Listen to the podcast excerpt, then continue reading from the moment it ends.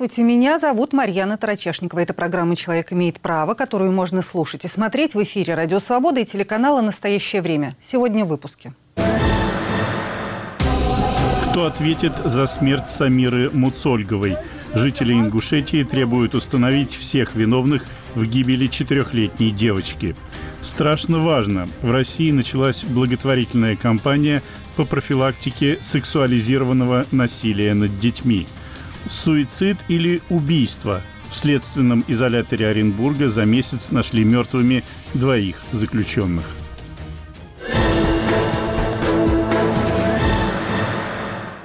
Подробнее об этом поговорим в течение ближайшего часа, но прежде Наталья Джанпаладова напомнит, что еще в России на этой неделе обсуждают правозащитники, юристы и гражданские активисты.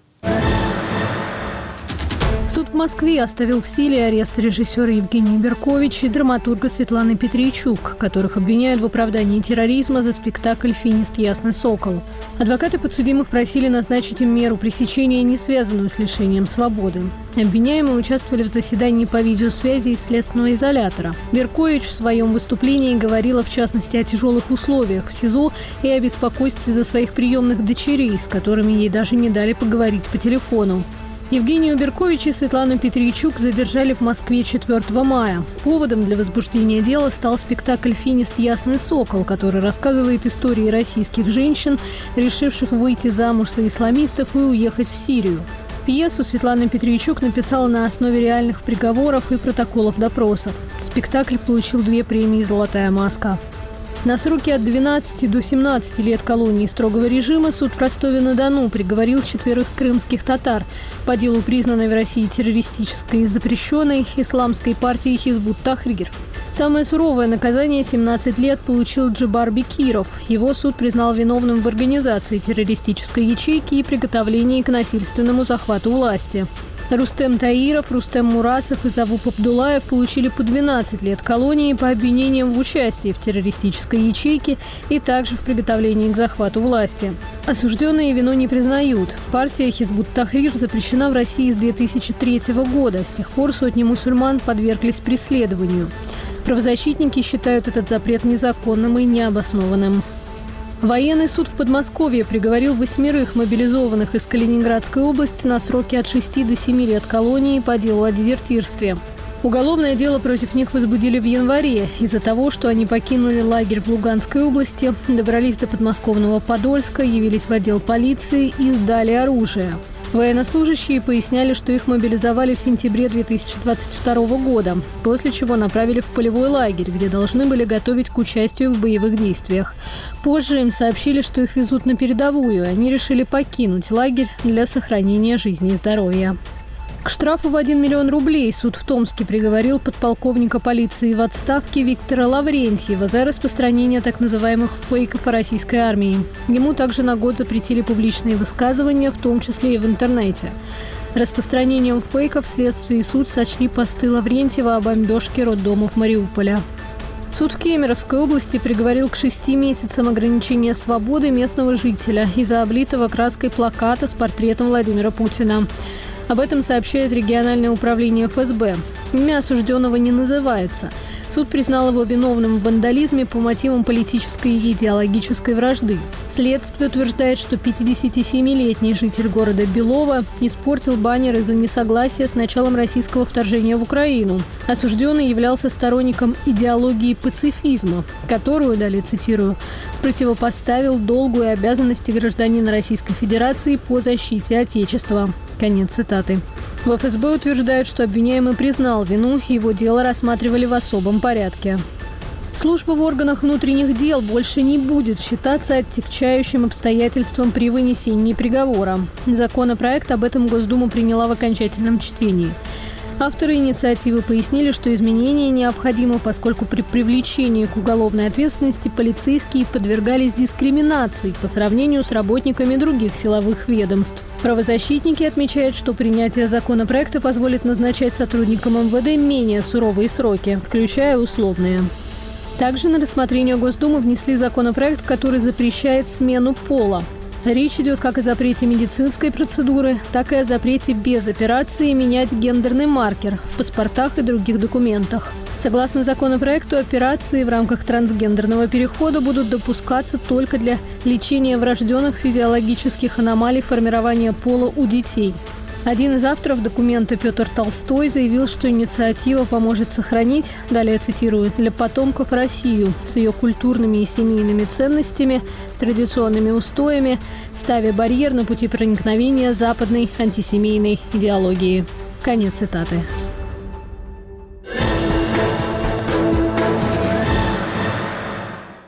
Эфире «Радио Свобода» телеканала «Настоящее время» программы «Человек имеет право». 1 июня в России отмечают День защиты детей.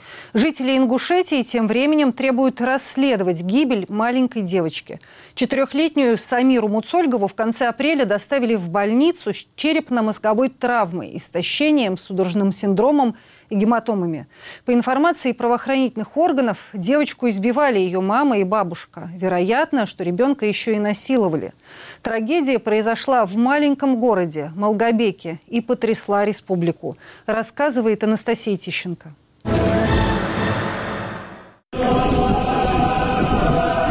Это похороны четырехлетней Самиры из маленького города Малгобек в Ингушетии. Девочка умерла в больнице, куда поступила без сознания. Врачи зафиксировали у Самиры тяжелые травмы и пневмонию. Избивали ребенка, предположительно, ее мать и бабушка. Против матери Самиры Тамилы Муцольговой возбудили уголовное дело о ненадлежащем исполнении обязанностей по воспитанию несовершеннолетних. Бабушку также задержали, но вскоре отпустили. Доказательств, что и она избивала ребенка, ребенка правоохранительные органы не нашли. Об обоих в семье, где кроме Самиры было еще двое маленьких детей, надзорные органы знали еще в марте. Тогда Тамилу Муцольгову поставили на профилактический учет. После этого чиновники и полицейские больше месяца вели переписку, но конкретных действий по защите ребенка не предпринимали, комментирует правозащитница Ада Альт. Считаю за гибель Самиры ответственные родственники, с которыми она жила. Это ее мама и бабушка. А потом тот э, непосредственно, кто над ней надругался, и компетентные компетентные органы, которые получали информацию от врачей после каждого эпизода насилия, почему-то, видимо, с этим ничего не сделали. Кроме побоев, по словам врачей, на теле Самира нашли следы сексуализированного насилия. Неизвестные бросили в дом подозреваемого 60-летнего жителя Молгобекского района, который ранее уже был судим, гранату. Издание «Фортанга» со ссылкой на свои источники пишет, что к тому времени предполагаемый насильник уже находился в СИЗО, но правоохранительные органы официально его задержание по делу о насилии не подтверждали. Жители Ингушетии требуют справедливого расследования. В отсутствие работающих институтов мы получаем истории, как с Бангой Паланкоева, которая насиловала мальчика и 7 лет избегала наказания за это. И самое главное, нужно создать в обществе нетерпимость к насилию, потому что история очень неприятная, а такие темы очень неприятные, они замалчиваются обычно. Нужно, чтобы желание справедливости перевешивало нежелание разбираться с этими проблемами. Сообщения о насилии над детьми со стороны родственников в Ингушетии появляются регулярно. В 2019 году семилетнюю Аишу Ажигову доставили в больницу с ожогами, следами побоев, переломами и гангреной. Врачам пришлось ампутировать правую руку ребенка. Девочку избила ее тетя. Она и ее муж, бывший сотрудник МВД, приговорены к лишению свободы.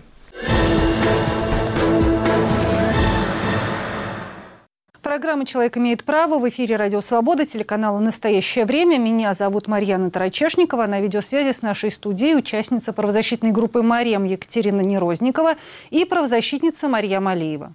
Екатерина, здравствуйте.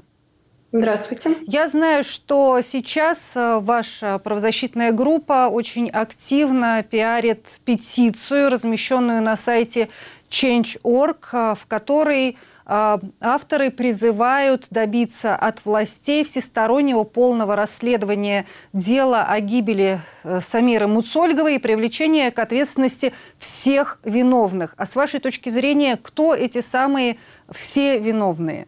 Ну, вообще виновных, э, особенно в такой ситуации, когда все-таки ребенок погиб, много. А, в первую очередь это э, орган опеки. Вот, а, возможно, э, как-то с этим связаны правоохранительные органы, да, но в первую очередь, конечно, вот, мне кажется, очень важный акцент это на органах опеки, потому что мы знаем, что о случаях насилия над детьми в семье сообщалось врачами, все по протоколу, как бы они сообщали в полицию. Полиция передавала, если там можно найти, в общем, подтверждающие даже документы, есть скрины о том, что были переданы сообщения в органы опеки. Вот, и, видимо, раз ситуация дошла до того, о чем мы с вами теперь да, знаем, вот, значит, органы опеки не отреагировали на это. Да? В общем, они должны были принять эм, какие-то предпринять действия вот, для того, чтобы дети находились в безопасности. Вот. Но вот по каким-то причинам из-за их бездействия дети находились не в безопасности. Просто очень важный момент, мне кажется, надо э, ни в коем случае про это не забывать и стараться обращать внимание на то, что обычно э, найдут какого-нибудь одного виноватого, например, в данном случае у нас, да, это получилась мама. И вот как бы взяли маму, да, посадим маму в тюрьму, и все, да, на том. Вот, э, и как бы как галочку поставили, да, закрыли. На самом деле э, проблема-то гораздо масштабнее.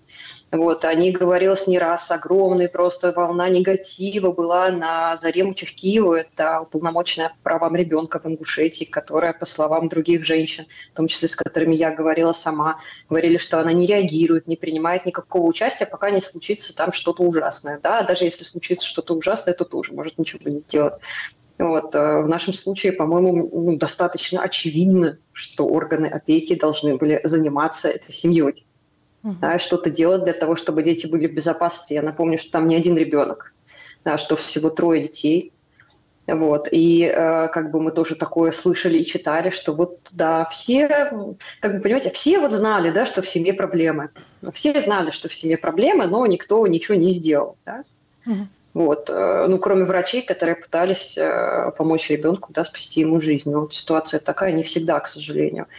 Эм, человек выживает после определенных травм, особенно ребенок в таком возрасте, когда уже как бы вот детский порог сопротивляемости всем нашим эти заболеваниям пройдены, и уже вот как бы такой возраст, когда ребенок очень сильно уязвим.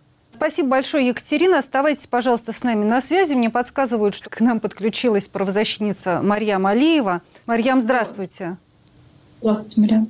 А, в самом начале, когда эта история только всплыла наружу, история Самиры Муцольговой, а, э, из тех публикаций, что мне удавалось находить в интернете, я понимала, что в истязаниях обвиняют в первую очередь ее мать и бабушку. Позже появилась версия еще о сексуализированном насилии и о том, что возбуждено уголовное дело по факту изнасилования Самиры, и что есть даже некий подозреваемый, который задержан. Что известно об этом сейчас вам? Давайте я для начала, простите, пожалуйста, немного поправлю вас. Да, пожалуйста. А, изначально как раз информация начала распространяться, потому что э, девочка поступила в больницу именно изнасилованная. То есть э, это и послужило э, такой причиной шума. Не то, что она была избитая. С самого начала, как только она поступила в больницу, э, доктора, медсестры, которые видели ее,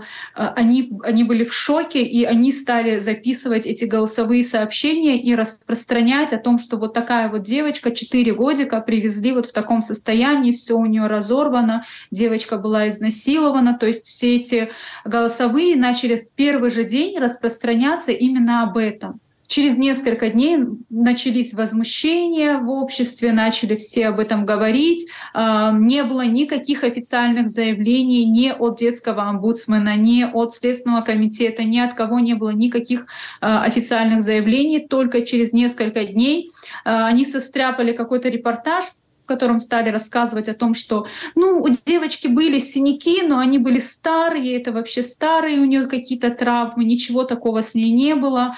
Э, все стали показывать стопки бумаг, что они отписывались туда-то, туда-то, туда-то, и все, в принципе. А есть официальное заявление э, главы Ингушетии, в котором он говорит, что девочка умерла от болезни крови.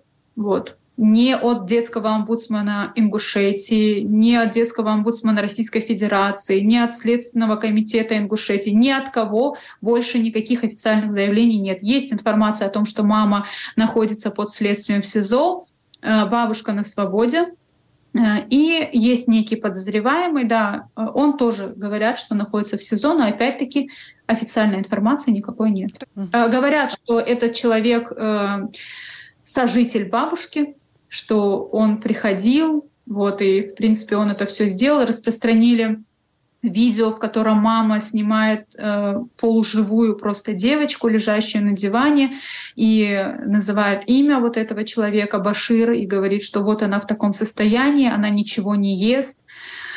Вот э, уже там неделю, кажется, она то мраморная становится, то зеленеет. Вот в таком она состоянии. Ребенок действительно еле живой, и она там спрашивает, что делать.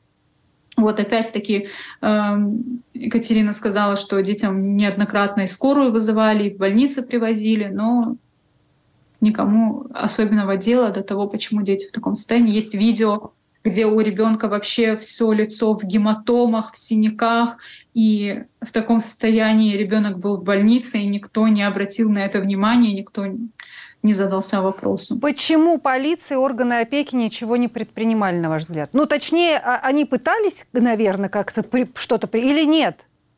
Я не думаю, честно, потому что э, это было не их дело. Это было дело семьи, и это их не касалось, и поэтому никто не лез. Что значит, подождите, не их дело, речь идет о ребенке. Кто его может защитить от взрослых, от членов семьи, если не другие какие-то взрослые?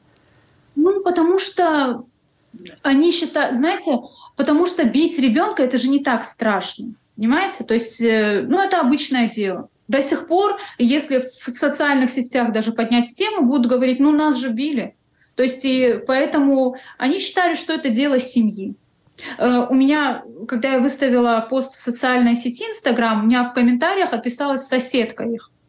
И она сказала, ой, вы знаете, вот э, мама и бабушка выпивали, постоянно водили туда мужиков, и дети у них там такие неухоженные, вечно растрепанные, грязные, бегали, в синяках постоянно все бывали.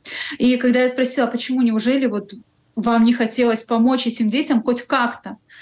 Она сказала, ну, это их дело, их семья, то есть то, что они выпивали и мужчин домой водили, это их дело было, это их касалось. А, и они хотели это остановить. А то, что детей избивали, ну, это не их дело, это, это семья. Вот так воспитывают детей. Марьям, у Самиры была сестра а, Салима, ей 6 лет, по-моему, брат младше двух лет. Где сейчас они? Э, меньше двух лет ему, если я не ошибаюсь, да, они сейчас неизвестно где.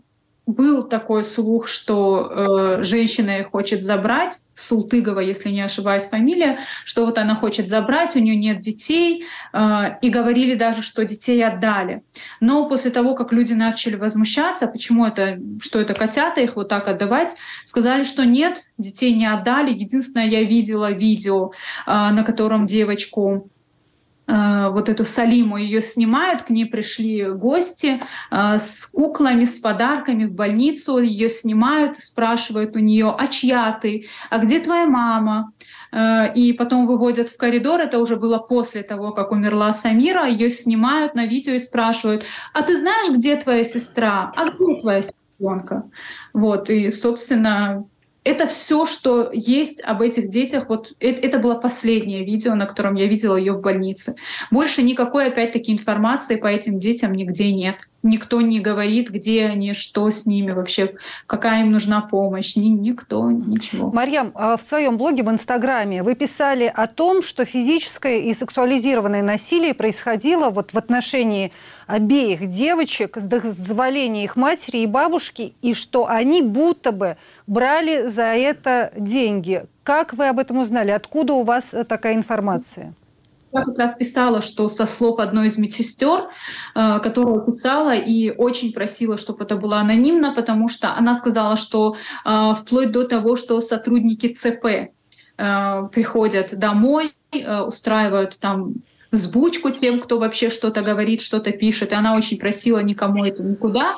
И она говорит, что да, вот мы там поспрашивали, что есть э, вот такая вот информация, э, что со старшей девочкой все было не так плохо, было насилие, но не было полноценного полового акта, что было все попроще с ней, вот с младшей было все очень плохо, вот и что кто-то из соседей даже рассказал, что действительно они брали деньги, и там было как минимум трое-четверо мужчин. Но эта информация, это все слова, это и надо подтверждать, она еще никак не проверена. Это то, что вот А. Вообще никакая информация не проверена. Я об этом и говорю, что нет вообще никакой информации. То есть э, проведена экспертиза, и они даже, даже не говорят, как проведена экспертиза. Сначала они говорят, что девочку отвезли в э, Пятигорск, и там провели экспертизу. Потом они говорят, что ее никуда не возили. Пригла пригласили специалисты из Пятигорска. То есть, чтобы была какая-то полноценная информация от представителей компетентных лиц, ничего нет вообще. Да. Марьям, оставайтесь, пожалуйста, с нами. Я хочу сейчас переключиться на Екатерину Нерозникову. Кать, скажите, пожалуйста, а на ваш взгляд, вот то, что столько э, какого тумана наведено на всю эту историю, то, что очень мало официальной информации, много каких-то слухов и домыслов появляется вокруг этой истории. Это как-то связано, ну, скажем так, с региональным контекстом, то, что, ну вот на Кавказе не принято вот этот ссор выносить из избы, вот это все обсуждать и как-то потихонечку все решится. Или нет, или это в принципе э, связано с чем-то другим, может быть, с вовлечением э, каких-то влиятельных лиц в эту историю? Которые не хотят портить э, себе репутацию или что-то? Ну, я бы, наверное, тут призывала не особо не фантазировать, да, в плане того, что кто-то там может быть вовлечен, какое-то лицо. Вот, конечно, все может быть, э, вот, но в общем и целом я бы сказала, что это, конечно, региональная специфика, и это, конечно, российская специфика. Вот, то есть на самом деле а, у нас нету, конечно, ну, мы не можем взять там, не знаю, две статистики условно. Вот есть статистика по России насилию, а вот по Ингушетии, да, и там вот где-то хуже, а где-то лучше. Мы этого не знаем, да, таких у нас нету там сравнительных там цифр, инструментов. Вот. Но у нас есть абсолютно четкое понимание, что любые случаи, которые вызывают не знаю, там вопросы, подозрения являются стыльными, будут замалчиваться везде. Но, тем не менее, эти случаи, они становятся как бы громкими, передаются огласке только после того, как какое-то вокруг них произошло движение, кто-то попытался эту историю протолкнуть и сложился какой-то информационный шум. В общем-то, для чего мы петицию составляли, да, вот мы петицию, когда сейчас ее больше 100 тысяч человек уже подписал. Какой реакции вы ждете от властей, если они прочитают эту петицию? Ну, наверное, никаких там супермер, да, вряд ли сложно ожидать. Там мы же не, мы не просим там принять какие-то новые законы, еще что-то. В общем и целом, как бы механизмы для того, чтобы э, что-то с такого рода преступлениями делать, они есть. Вот. Но, как минимум, мне кажется, уже просто как бы весь порог терпимости пройден, Э, и э, если в ближайшие, там, не знаю, пару недель э, никто из представителей компетентных органов не проведет хотя бы пресс-конференцию с тем, чтобы осветить и рассказать, что на самом деле произошло, да, что это причина смерти на самом деле, что такое заболевание крови, это заражение крови, которое произошло и стало последствием, и смерть стала последствием, что ее спровоцировало? Насилие сексуальное? Как будто да, да, есть такое подозрение, но может быть нет, может что-то другое. Вот. Что, что с насильником? Потому что, безусловно, как бы, если мы понимаем, что это э, там сексуализированное насилие стало причиной э, в итоге гибели ребенка, то значит на нем должна быть больше ответственность, да, наверное, какая-то. Вот. Нам это все надо озвучить. Как бы мне кажется, что уже просто если этого не произойдет, то уже можно будет четко понимать, что никто ничего ни с чем не будет делать. Угу. Возможно, никогда да, потому что как бы э, учитывая, что вот то, что говорила Марьям, да, что вот она там слышала и узнала, я бы советовала очень серьезно к этому отнестись, потому что надо понимать, что Молгобек и подобного рода города – это очень маленькие города, вот, семьи кавказские очень сплоченные, семейный круг очень широкий, вот, коллективистские общества в этом плане, они вообще очень широки в своих связях. И вот, условно говоря, то, что сказала соседка и так далее, люди реально все знают друг о друге. Вот, стоит этому, ну, как Это конечно, стоит проверить. Но, Угу. Это стоит воспринимать серьезно. Вот страшно, когда ты видишь, что как бы ничего не делается, никто в итоге как бы нам просто скажет, что ой, вот эта женщина виновата, они были плохие, какие плохие женщины ужасные, они там и мужиков да, водили. А, а то, что пили, полиция и, и опека все. ничего не предпринимали, как бы это остается за кадром. Спасибо, Екатерина. Да. У нас время совершенно заканчивается. Я хочу заключительный э, вопрос э, задать Марьям Алиевой.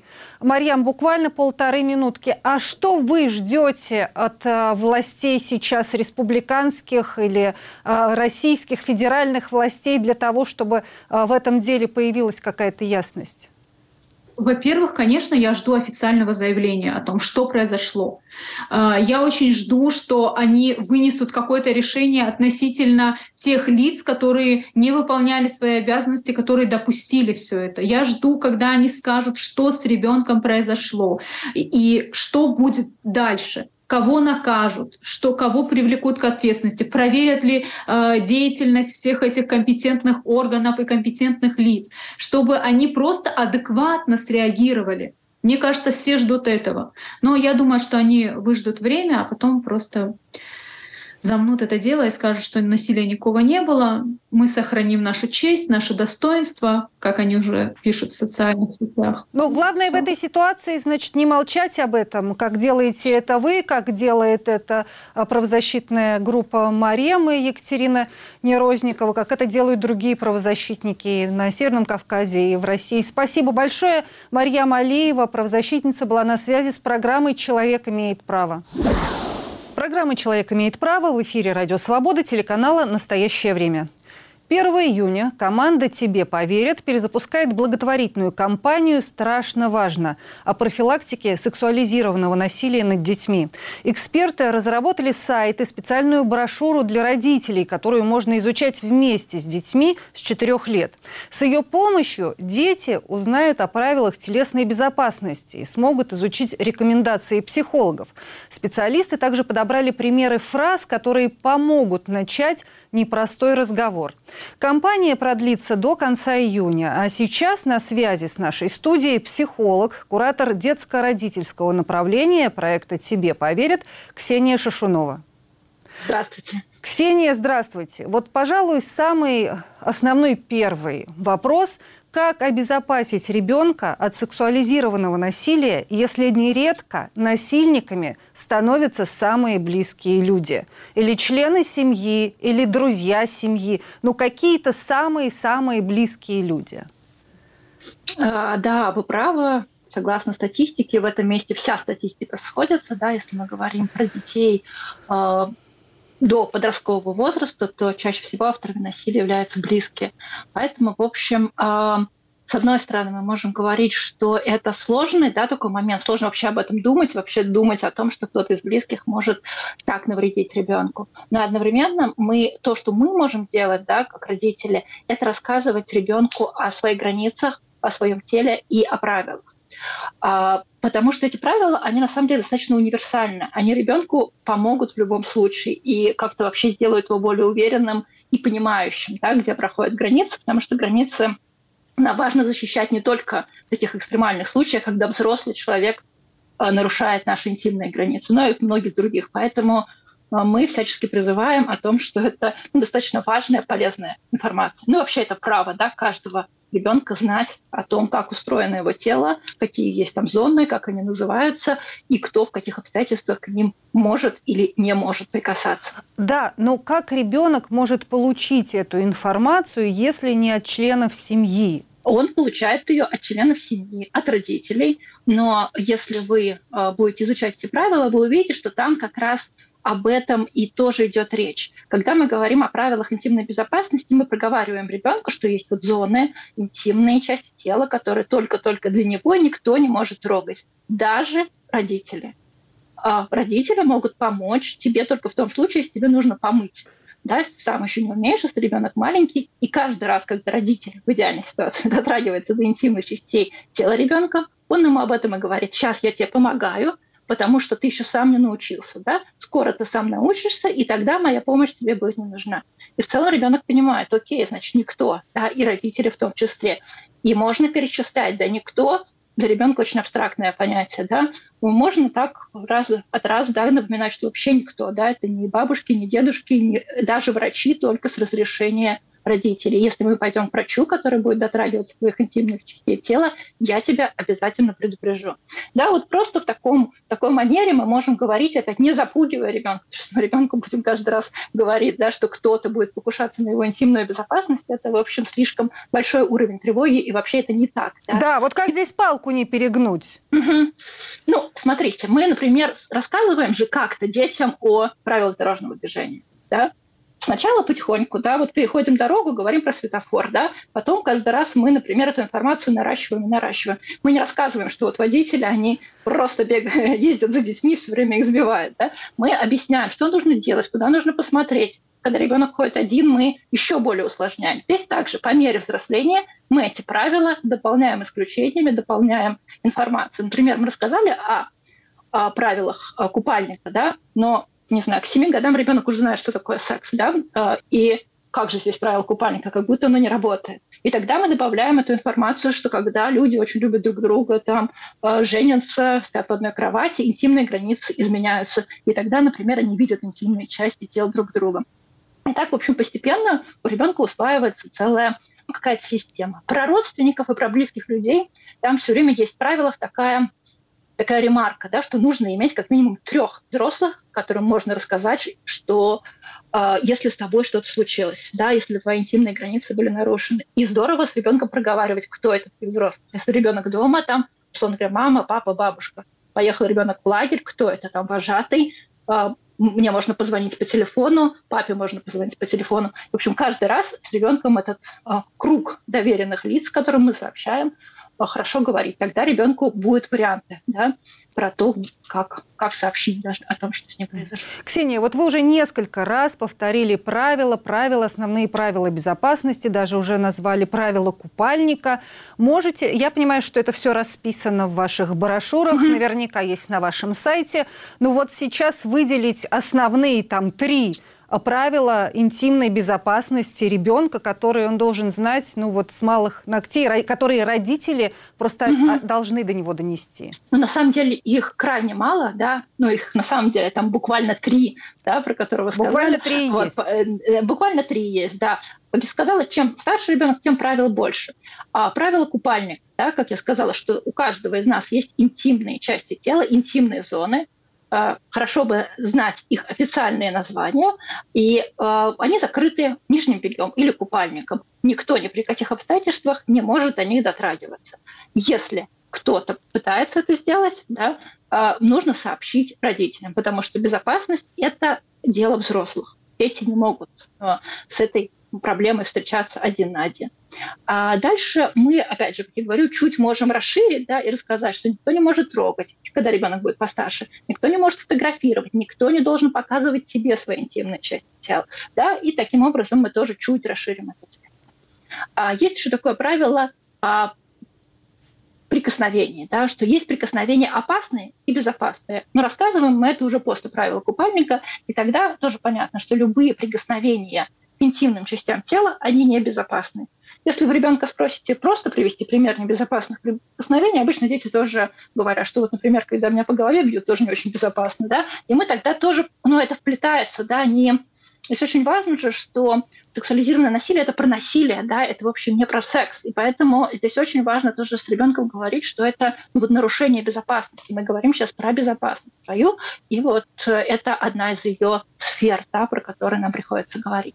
И третье правило – это правило а, секретов, так называемых, да, плохих секретов и хороших. Потому что очень часто что происходит, да, если ребенок сталкивается с ситуацией насилия, особенно насилия, если мы говорим от близких каких-то людей, то это не так, что его э, поймали на улице, да, и что-то с ним случилось. Это, как правило, длительные отношения. В этих длительных отношениях авторы насилия часто ну, манипулируют, что ли, этим и говорят о том, что это только наш с тобой секрет, это особые отношения, никто не должен об этом знать, а нас вместе с тобой посадят в тюрьму. И вот поэтому ребенку важно рассказать о том, что есть сюрпризы приятные, когда мы готовим, например, подарок на день рождения, а есть секреты неприятные, когда тебе от этого, ну, как-то не очень.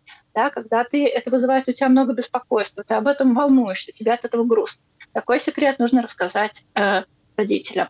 И, опять же, все, что касается интимной сферы, здоровья, а, и вообще интимных частей тела, да, безопасности, это все нужно рассказывать взрослым родителям.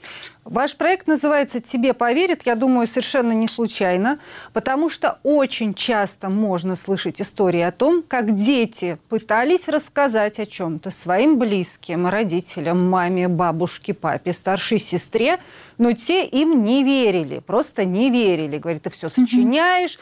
Mm-hmm. Вот mm-hmm. как быть с этим? Смотрите, во-первых, конечно, э, нам всем не хочется как бы знать и принимать факт, что сексуализированное насилие над детьми существует. Это информация, которая вообще рушит да, представление о нашем, вообще о мире, да, о безопасности. Поэтому, конечно, проще всего сказать ребенку, слушай, ну ты нафантазировал, ты что-то придумал, вот такой прекрасный э, человек не мог совершить э, то, что, о чем ты говоришь. Это как бы самый простой, часто защитный способ. Да?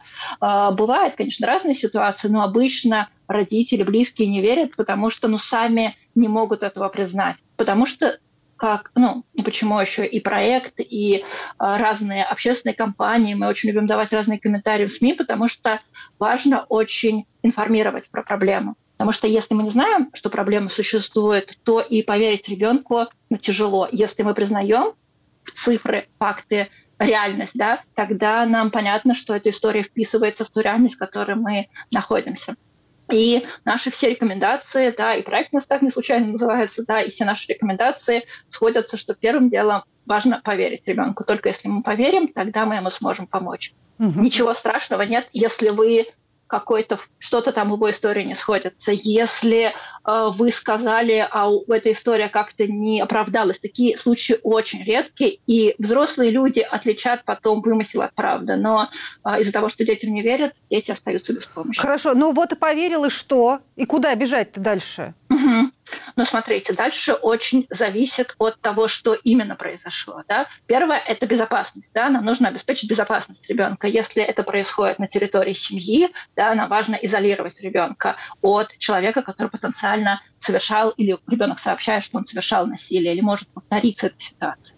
Да? А второй момент, а, мы все время говорим родителям, что не оставайтесь один на один с этой проблемой, потому что ну, все шокированы, всем тяжело, мы не понимаем, в какой последовательности действовать, и последовательности бывают очень разные. Когда-то это уголовное преступление, да, и квалифицируется по уголовным статьям, когда-то это просто нарушение границ, например, обзывательства или показ порнографии ребенку, да, ну то есть много ситуаций, которые будут насилием, но которые не попадут в уголовный кодекс. И поэтому алгоритмы действуют раз. А, можно обратиться к нам, можно обратиться на телефон доверия общероссийский. В Москве замечательный центр «Сестры», да, обращаться к специалистам и выстраивать алгоритм действий, решать, нужно ли в этой ситуации обратиться э, в Следственный комитет, или мы должны пойти в опеку, или мы должны поговорить с учителем, чтобы, например, какие-то действия в школе прекратились. Да? Тут нам важно действовать, но этот алгоритм зависит очень от ситуации. Да, спасибо. Вы сказали учитель, тоже такое ключевое слово. Очень часто можно слышать э, о том, что дети специально придумывают истории о каких-то сексуальных домогательствах со стороны взрослых, чтобы избавиться или как-то отомстить неприятному ему взрослому, там, мачехе, отчиму, учителю какому-то строгому. Правда ли, что дети э, часто этим манипулируют и намеренно наговаривают на взрослых о том, э, что они э, их каким-то образом домогались? Но смотрите, если мы говорим про вообще про детей, да, а не подростков, то это супер редкие случаи. Вот именно про фантазии детей э, у нас статистики точно нет. Вот я на американскую статистику наших коллег э, ссылаюсь, это примерно 4%, да, то есть это ну, очень небольшое количество. Да, и это, как правило, когда дети ну, дети, дети вовлечены в какой-то конфликт, да, например, там, не знаю, при разводе родителей, да, или еще что-то, когда взрослые уже научили детей говорить, да, о том-то. Ну, такие случаи, да, нельзя исключить, они есть, но они супер редкие, да. А если мы говорим про подростков, ну, наверное, такое может случиться, да, и, наверное, случается, но это не повод не верить, да, детям наша информация, как бы что, мы получили информацию, нам важно ее проверить, как и любую другую, поверить ребенку, да, как бы э, узнать все факты, да, и потом их сопоставить.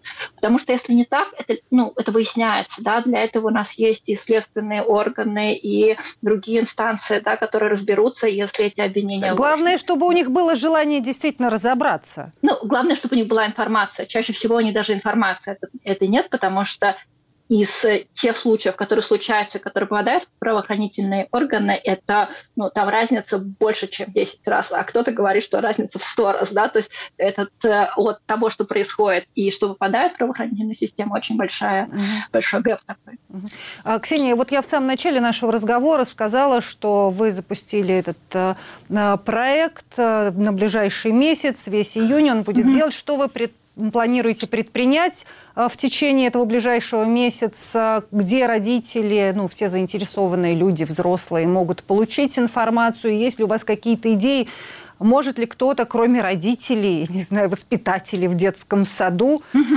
рассказать детям об интимной безопасности? Угу.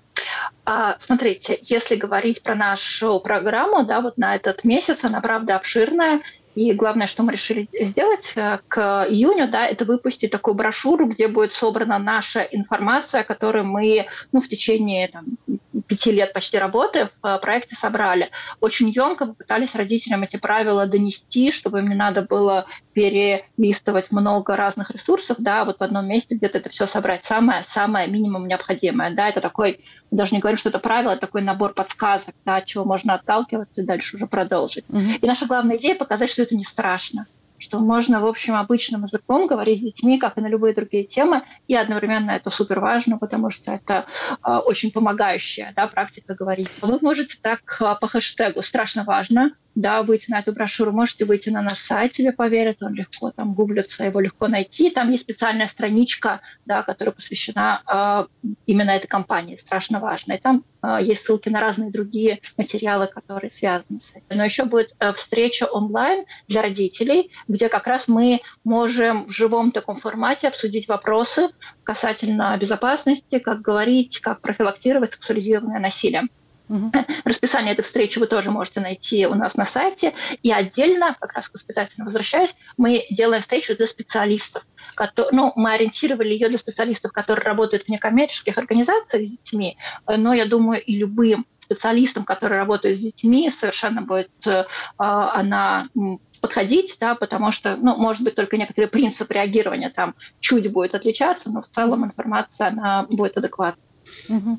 Да, спасибо большое, Ксения. Шишунова, куратор а, детско-родительского направления проекта «Тебе поверит», была на связи с программой «Человек имеет право». Спасибо, Ксения. Угу.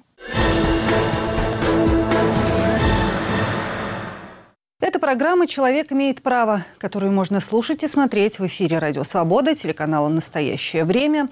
В следственном изоляторе Оренбурга за месяц нашли мертвыми двоих заключенных. Следственный комитет возбудил уголовные дела, а в качестве основной версии гибели мужчин предлагает самоубийство. Родственники в это не верят. Разобраться в случившемся им помогают юристы команды «Против пыток», рассказывает Анастасия Тищенко. Ежегодно в России в местах лишения свободы умирают около двух с половиной тысяч заключенных. Федеральная служба исполнения наказаний, которая ведет статистику, выделяет четыре основные причины. Проблемы со здоровьем, травмы на производстве, суицид и другие – в Оренбургском следственном изоляторе номер один в апреле с разницей в 11 дней нашли мертвыми двоих заключенных – 30-летнего Сергея Бершатского и 28-летнего Виктора Самсонова. Бершатского арестовали в сентябре 2022 года в Люберцах по подозрению в краже. Перед тем, как попасть в Оренбург, он прошел этапом несколько СИЗО – Коломны, затем Уфы и Челябинска. По словам его матери, проблем при этапировании у сына не было. В последний раз они общались на судебном заседании 13 апреля. Сергей был рад увидеться с мамой мамой. Через неделю его нашли мертвым в камере. Мать предполагает, что на сына могли давить или угрожать ему. Следственный комитет возбудил уголовное дело по статье «Доведение до самоубийства».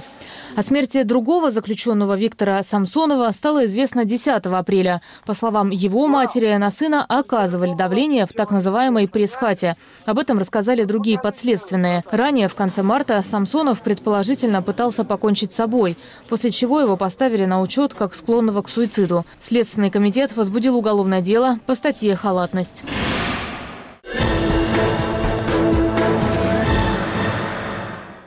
Это программа «Человек имеет право». Меня зовут Марьяна Тарачешникова, а на видеосвязи с нами юрист команды «Против пыток» Никита Алпеев.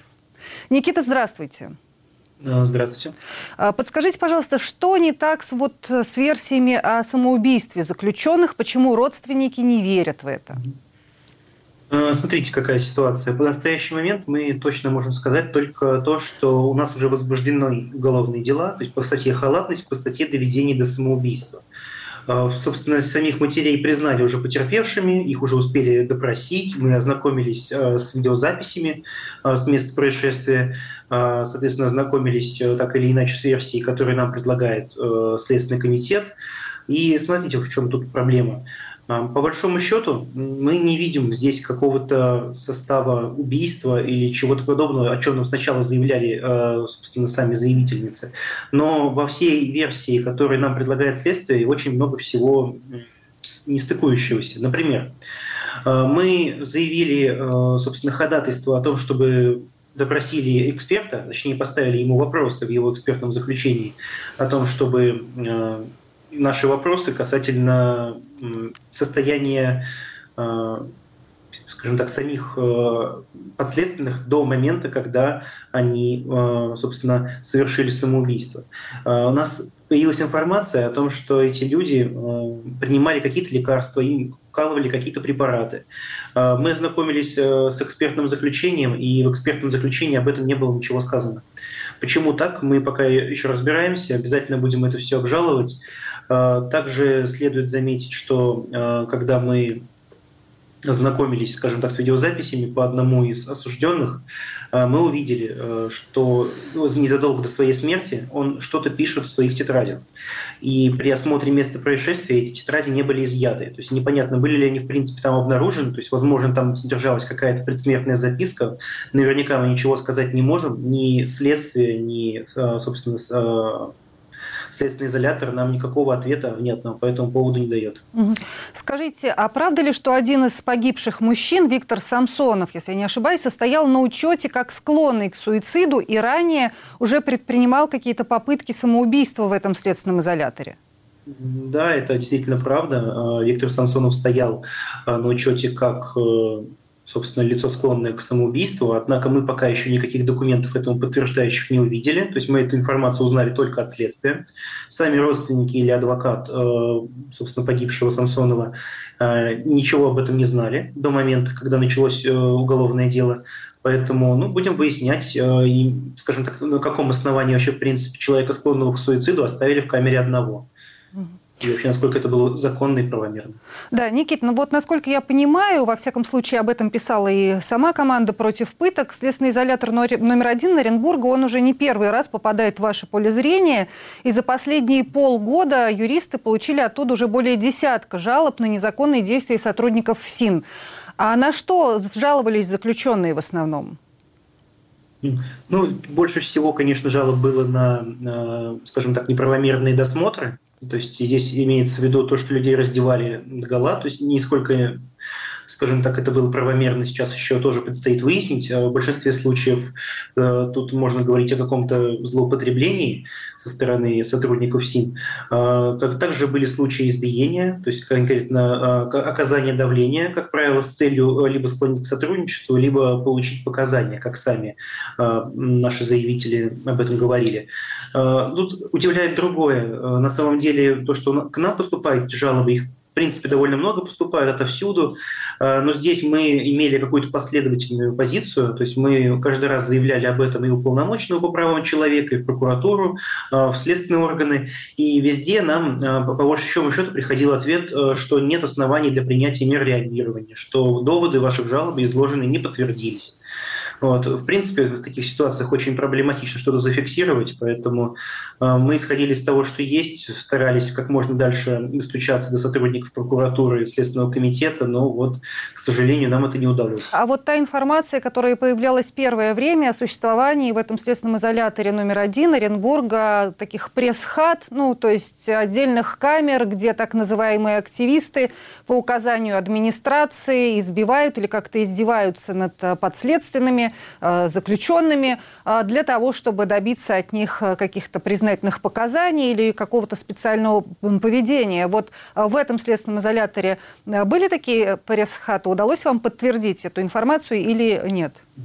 Ну, скажем так, заявления такие были, но подтвердить их пока еще не удается. Это, в принципе, довольно проблематичная, скажем так, ситуация, поскольку как сами некоторые из подследственных, в основном из тех, кто уже Э, покинул так или иначе СИЗО, начинают рассказывать о том, что в этой камере происходят э, не то чтобы пытки, там скорее избиение и запугивание, э, и, соответственно, это делают не сотрудники Следственного комитета или сотрудники ФСИН, это делают сами э, другие подследственные, которые просто в этом случае сотрудничают э, с администрацией. Но это, опять же, этих доводов нам подтвердить пока еще не удалось. Никита, скажите, пожалуйста, а каковы дальнейшие будут действия вот, юристов команды против пыток по делу о двух самоубийствах в следственном изоляторе номер один Оренбурга. В ближайшее время чего вы будете, я так понимаю, будете добиваться получения каких-то документов дополнительных, экспертиз и что еще? Да, но в первую очередь это экспертиза дополнительная, поскольку наши вопросы не были включены изначально экспертное заключение. А, соответственно, это будет э, попытка найти э, вещи наших э, заявителей. По сути, мы знаем точно о пропаже как минимум одной тетради и одной книги, которые тоже могут содержать какую-то информацию. Собственно, мы также ищем видеозаписи. То есть наша задача будет сейчас вот по возможности ознакомиться с теми видеозаписями, которые были не в день, Э, когда произошло это трагическое событие, а посмотреть, собственно, видеозаписи за несколько дней до указанных событий, чтобы понимать, было ли какое-то давление. Э, также мы изымаем документы, то есть личное дело, то есть через следствие мы его истребовали уже, э, медицинские документы в плане назначения лекарственных препаратов, там, какие уколы ставились, какие таблетки выдавались. Э, и также изымаем же, через следствие информацию о перемещениях лица в самом СИЗО. То есть приходил ли к нему кто-то, э, был ли он на допросе. То есть это все же официально фиксируется в самом следственном изоляторе. Вот как раз-таки это то, что мы сейчас в ближайшее время будем делать. А на ваш взгляд, насколько перспективны вот эти уголовные дела? Одно по поводу доведения до самоубийства, другого по поводу халатности, я так понимаю, сотрудников службы исполнения наказаний. Есть ли у них судебная перспектива? Ну, смотрите, так сразу сказать то, что это дело прям сто процентов дойдет до суда нельзя. А, тем не менее, практика складывается такая, что вот э, в большинстве случаев, даже когда происходит какой-то э, факт э, самоубийства в местах лишения свободы или в местах принудительного содержания, таком как СИЗО, уголовное дело тоже возбуждается не сразу. В нашем случае оно было возбуждено ну, в одном случае там, три недели, в другом еще меньше. Uh-huh. Соответственно, у нас уже есть довольно короткая, скажем так, доследственная проверка uh-huh. и очень быстрое возбуждение уголовного дела. Uh-huh. Это еще не значит, что его не прекратят в ближайшие два месяца, но тем не менее а, какие-то перспективы есть. Э, то есть это уже лучше, чем во многих других а, ситуациях, в которых мы работали. Да, Никит, и еще раз, а, правильно я поняла с ваших слов, что вот сейчас у юристов команды против пыток нет основания предполагать, что там было, как, были какие-то насильственные действительно смерти? Да, насильственных смертей, вы имеете в виду именно убийство, то есть не лишение да, да, да, да, да, именно человека. убийство, да. Ну, если исходить из видеозаписи, которые мы видели, то мы четко понимаем, что действительно это было самоубийство. То есть тут уже мы ставим вопрос именно э, халатности, там, доведения до самоубийства, или, может быть, вообще тут нет никакого э, состава преступления. То есть это покажет следствие и, собственно, наша работа. Да, отлично. Спасибо большое, Никита, за вашу работу, работу команды «Против пыток». Никита Алпеев, юрист Оренбургского отделения команды, был на связи с программой «Человек имеет право». Это была программа «Человек имеет право». До встречи в эфире «Радио Свобода» и телеканала «Настоящее время».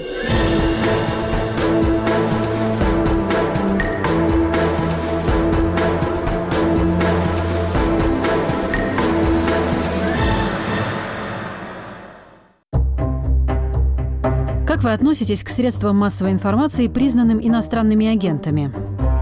Ну, я, собственно говоря, буду относиться точно так же, но я так думаю, что просто само качество этого СМИ потеряет. Пользы от этого будет немного, я думаю. Ой, вы знаете, наверное, нейтрально. Я так думаю, что такая вакханалия продлится недолго, надеюсь. Очень осторожно.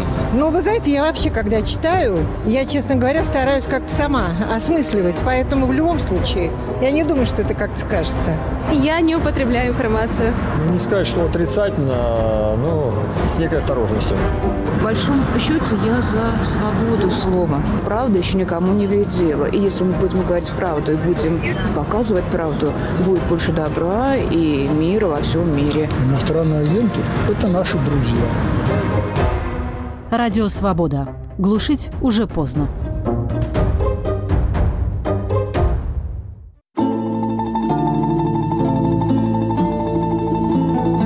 Считаете ли вы Россию свободной страной? На вопрос свободы отвечают жители Саратова. Я не считаю, что свободные, и не считаю, что не свободные.